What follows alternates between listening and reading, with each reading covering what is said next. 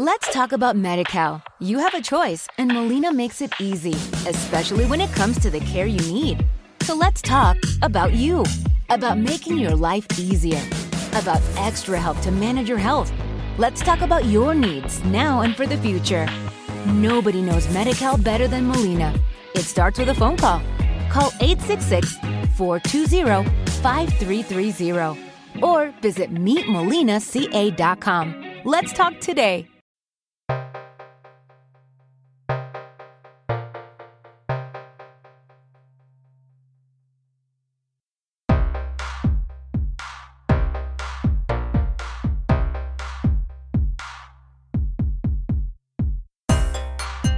En alto rendimiento estamos con José Carlos Barbero, es doctor en educación física en Performance Analysis por la Universidad de Granada, donde actualmente trabaja como profesor asociado.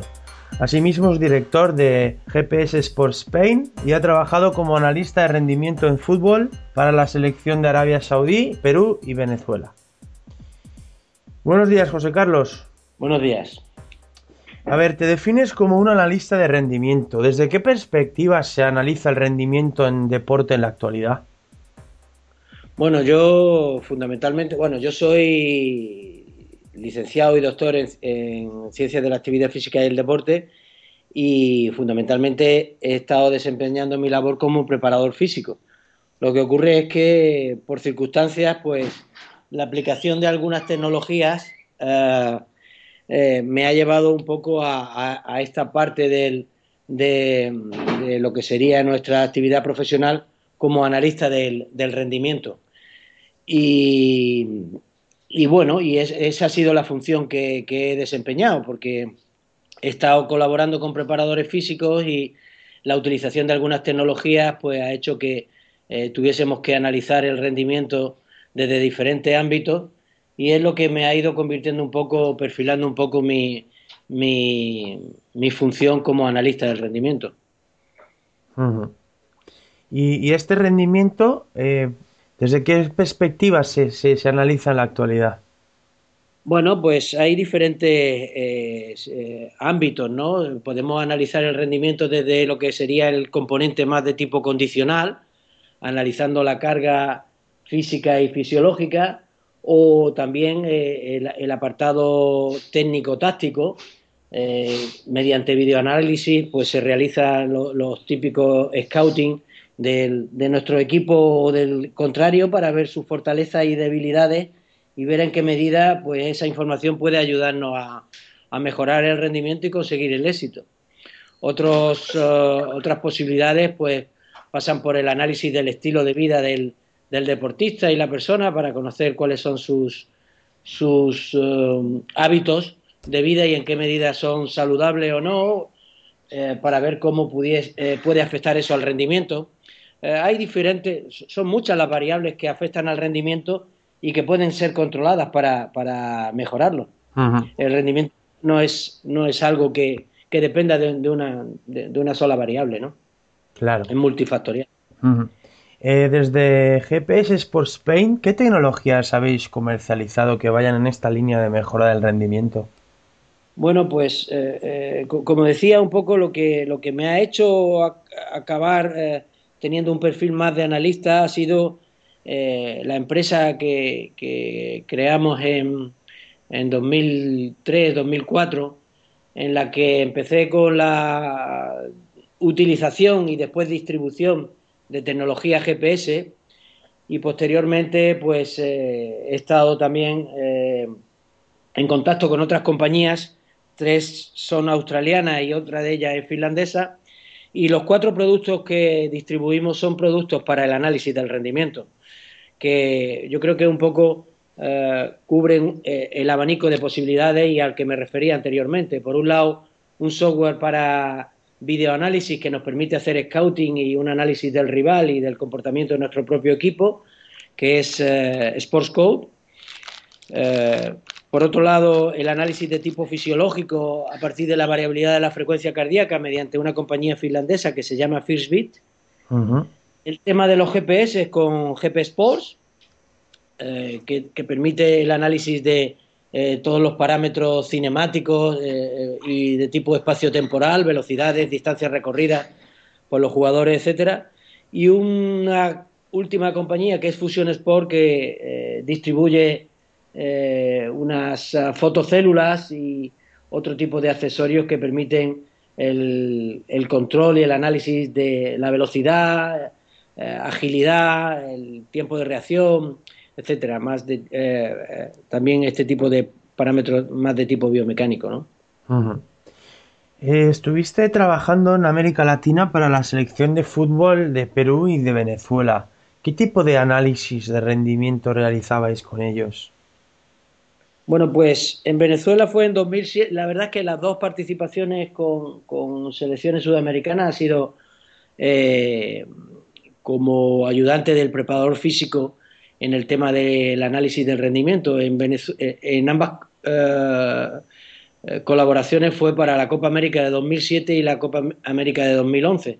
Con Venezuela fue un trabajo exclusivamente de, con los GPS, en el que colocábamos el GPS y la banda de frecuencia cardíaca y cuantificábamos las cargas durante los entrenamientos y los partidos para, para ver un poco cuál era las demandas del juego y por otro lado cuál eran la carga de las tareas que estaba planteando el cuerpo técnico. En, aquella ocasión tan solo me limitaba a hacerle un informe sobre, mm, sobre cuáles eran las cargas y también estuve participando haciendo algunas valoraciones con algunos test de campo para ver un poco cuál era el estado de forma de, los atletas cuando llegaban a la concentración. Con Perú ya cambió un poco más la cosa y Perú también adquirió el sistema de GPS y entonces pues me pidió que colaborara, colaborara con ellos para, para la preparación de la Copa América y en este caso ya también introdujimos, se introdujo el tema de la mm, variabilidad de la frecuencia cardíaca y no solo cuantificábamos las cargas y los partidos, sino que también estábamos eh, viendo cuál era la capacidad de recuperación que tenían los jugadores eh, durante la noche para, para ver cómo dormían, a, partir de la variabilidad de la frecuencia cardíaca, ver cuál era, cómo asimilaban las cargas. No solo estuve también eh, en la Copa América, sino que también hicimos, eh, hicimos un, he estado colaborando con ellos para la clasificación para el Campeonato del Mundo de Brasil. Lamentablemente no, no ha podido, no, no hemos podido clasificar, pero sí que estuvimos haciendo algunos estudios con, la, selección cuando jugaban en altura para ver cuál era la diferencia del rendimiento y cuál era el equipo que, bueno, eh, proporcionaba, eh, era capaz de, hacer una mayor eh, exigencia física en la altura para combatir o, competir contra otras selecciones que están más acostumbradas, como Colombia. Y hicimos una serie de estudios muy interesantes también analizando por la noche, la variabilidad y, viendo cómo afectaba eh, al organismo del jugador eh, la llegada a la altura, el, juego y, la posterior eh, recuperación después del, partido. Todo eso con vista a preparar los partidos importantes en los que hay puntos muy importantes cuando se juega en Sudamérica para la clasificación, ¿no? José Carlos, ¿a qué conclusiones llegasteis con esto de el entrenamiento y la competición en altura? Bueno, pues eh, eh, nosotros tenemos ahí una serie de datos que estamos preparando alguna publicación y básicamente vimos cómo eh, aquellos jugadores que, que, no son de la altura, que no vienen o no han nacido en la altura, hay que tener en cuenta que en Perú hay algunas ah, ciudades que sí que están por encima de los 2.500 metros. veíamos cuál era la diferencia en el rendimiento en esos jugadores que no son de la altura cuando juegan a nivel del mar y cuando juegan en altura. Y también comprobamos un poco eh, que aproximadamente podía ser, eh, bueno, por, resumir un poco, porque son muchas las variables, pero que se deterioraba aproximadamente en un 20 o un 25% su, su rendimiento en lo que se respecta única y exclusivamente al aspecto condicional, a, la capacidad que tenían de, recorrer distancia o distancia de alta intensidad. Y bueno, la idea era esa, un poco ver cuál era la diferencia del rendimiento de, esos jugadores con los que contaba Sergio Marcarián para armar un, equipo que fuera lo más competente posible en la altura, ¿no? E intentar pues sacar esos puntos o arañar esos puntos tan importantes cuando se juega en Colombia o cuando se juega en, en, Bolivia. Eh, aquí en Alto Rendimiento estuvimos entrevistando a, un especialista sobre, sobre entrenamiento y competición en altura y su frase más repetida era viva en altura y entrene a nivel del mar. ¿Qué, qué opinión tienes al respecto? Sí, bueno, eso es lo que dice la ciencia. Mm, eh, aunque la verdad es que hay cierta controversia, ¿no? Está eh, eh, algunos que proponen vivir en altura y entrenar a nivel del mar y otros vivir a nivel del mar y entrenar en la altura. No me considero sinceramente un especialista. Mm. Básicamente puedo hablar de los datos que hemos recopilado, en este caso con un equipo de élite como puede ser una selección nacional, y es una muestra básicamente que, que, nos permite, bueno, eh, en definitiva un estudio de casos, ¿no? Son 20 jugadores de los que tenemos datos y quizás no se pueda extrapolar a, otras selecciones, ¿no? Pero sí que es verdad que las dos propuestas que hay están relacionadas con, con vivir en altura y entrenar en, a nivel del mar o, lo contrario. Hay, bueno, ya, ya, digo que hay diferentes corrientes. eh, ¿Cuáles son los datos que se obtienen a través del GPS?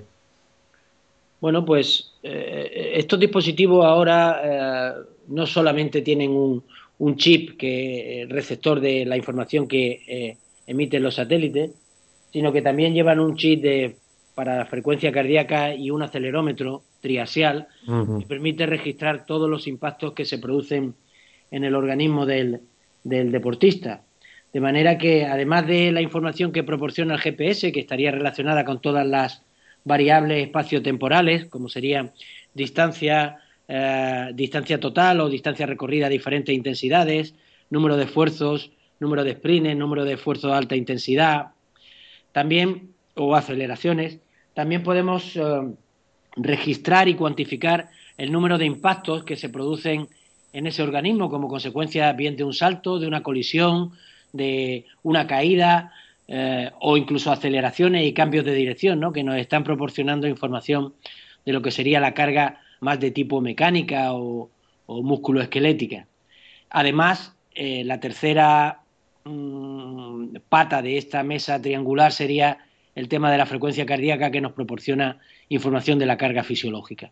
Estas, estos tres grandes eh, mm, variables son las que podemos cuantificar con dispositivos de este tipo. Entonces, eh, si voy siguiendo el hilo, ¿sería posible que a través de, la valoración del número de impactos y de las aceleraciones hubiera como una relación eh, directa con lo que sería el trabajo más llamado tradicionalmente de fuerza? Bueno, pues ahí estamos. La verdad es que eh, estamos un poco en pañales, analizando o empezando a entender la información que nos proporciona el acelerómetro. En los últimos, en el último par de años se ha puesto muy de moda este, este, esta información. Y sí que es verdad que lo que sí que es verdad es que eh, todos estos impactos están muy relacionados con el trabajo excéntrico que hace el jugador, ¿no? Todo lo que sería aceleraciones, deceleraciones, cambios de dirección. De manera que sí que esta información que nos proporciona el acelerómetro y a la que podemos denominar carga mecánica o musculoesquelética, sí que estaría relacionada con, con la, en cierto modo, con la capacidad de desarrollar fuerza o manifestar fuerza que tenga el atleta, ¿no?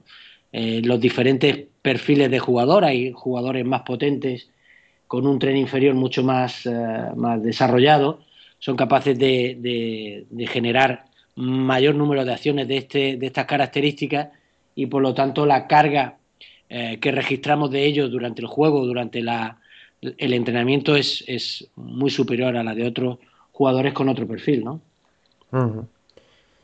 Eh, pasemos a la participación que, tuvisteis en, Arabia Saudí con la, con la selección nacional. Eh, has hablado de un análisis de vídeo y de un scouting. ¿Cuáles eran los, los parámetros a, analizar en este caso? Bueno, yo mm, participé en, como analista, en un principio iba como analista de videoanalista, análisis del rendimiento mediante, mediante el registro de los partidos y hacer un scouting de, de las fortalezas y debilidades del, oponente. Y cuando uno trabaja, bueno, pues eh, está un poco a disposición de lo que quiere el entrenador. En este caso era Fran Reichardt.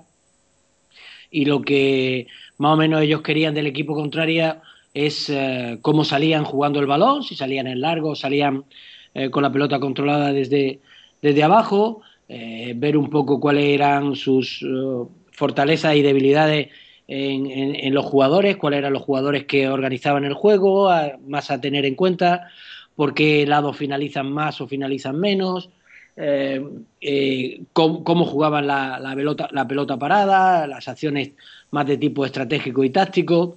Un poco ese tipo de análisis es lo que solicitan los, los jugadores, perdón, los entrenadores cuando quieren un análisis de este tipo, pero evidentemente las posibilidades son son infinitas, ¿no? Cada, e incluso hay diferencia entre lo que eh, debemos registrar o analizar cuando estamos entrenando eh, a cuando estamos están jugando, ¿no? Nosotros también analizamos los entrenamientos y le damos un feedback a los jugadores acerca de qué habían hecho bien y mal con respecto a los conceptos tácticos que estaba intentando implementar el, el entrenador. Otra de las cosas que hacíamos también es que yo le entregaba un smartphone, un iPhone a, al entrenador y cuando él estaba en el banquillo o estaba en el entrenamiento, eh, clicaba dentro del iPhone acciones simplemente positivas y negativas y nada más terminar el, entrenamiento o incluso a la mitad de los partidos de competición enseñábamos imágenes a los jugadores para darle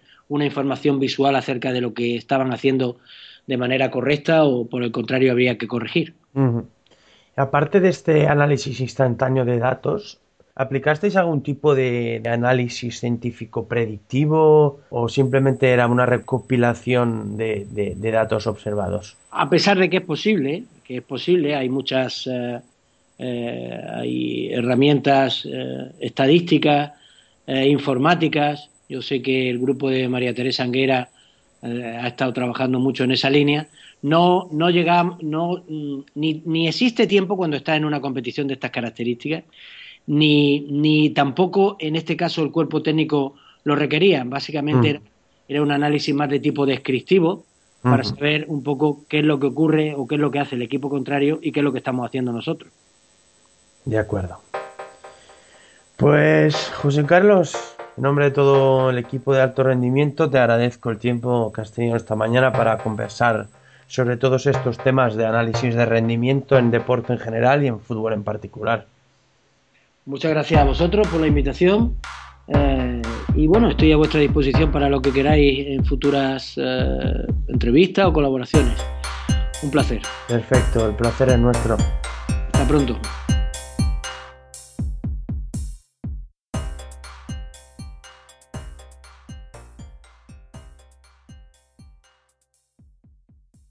Let's talk about MediCal. You have a choice, and Molina makes it easy, especially when it comes to the care you need.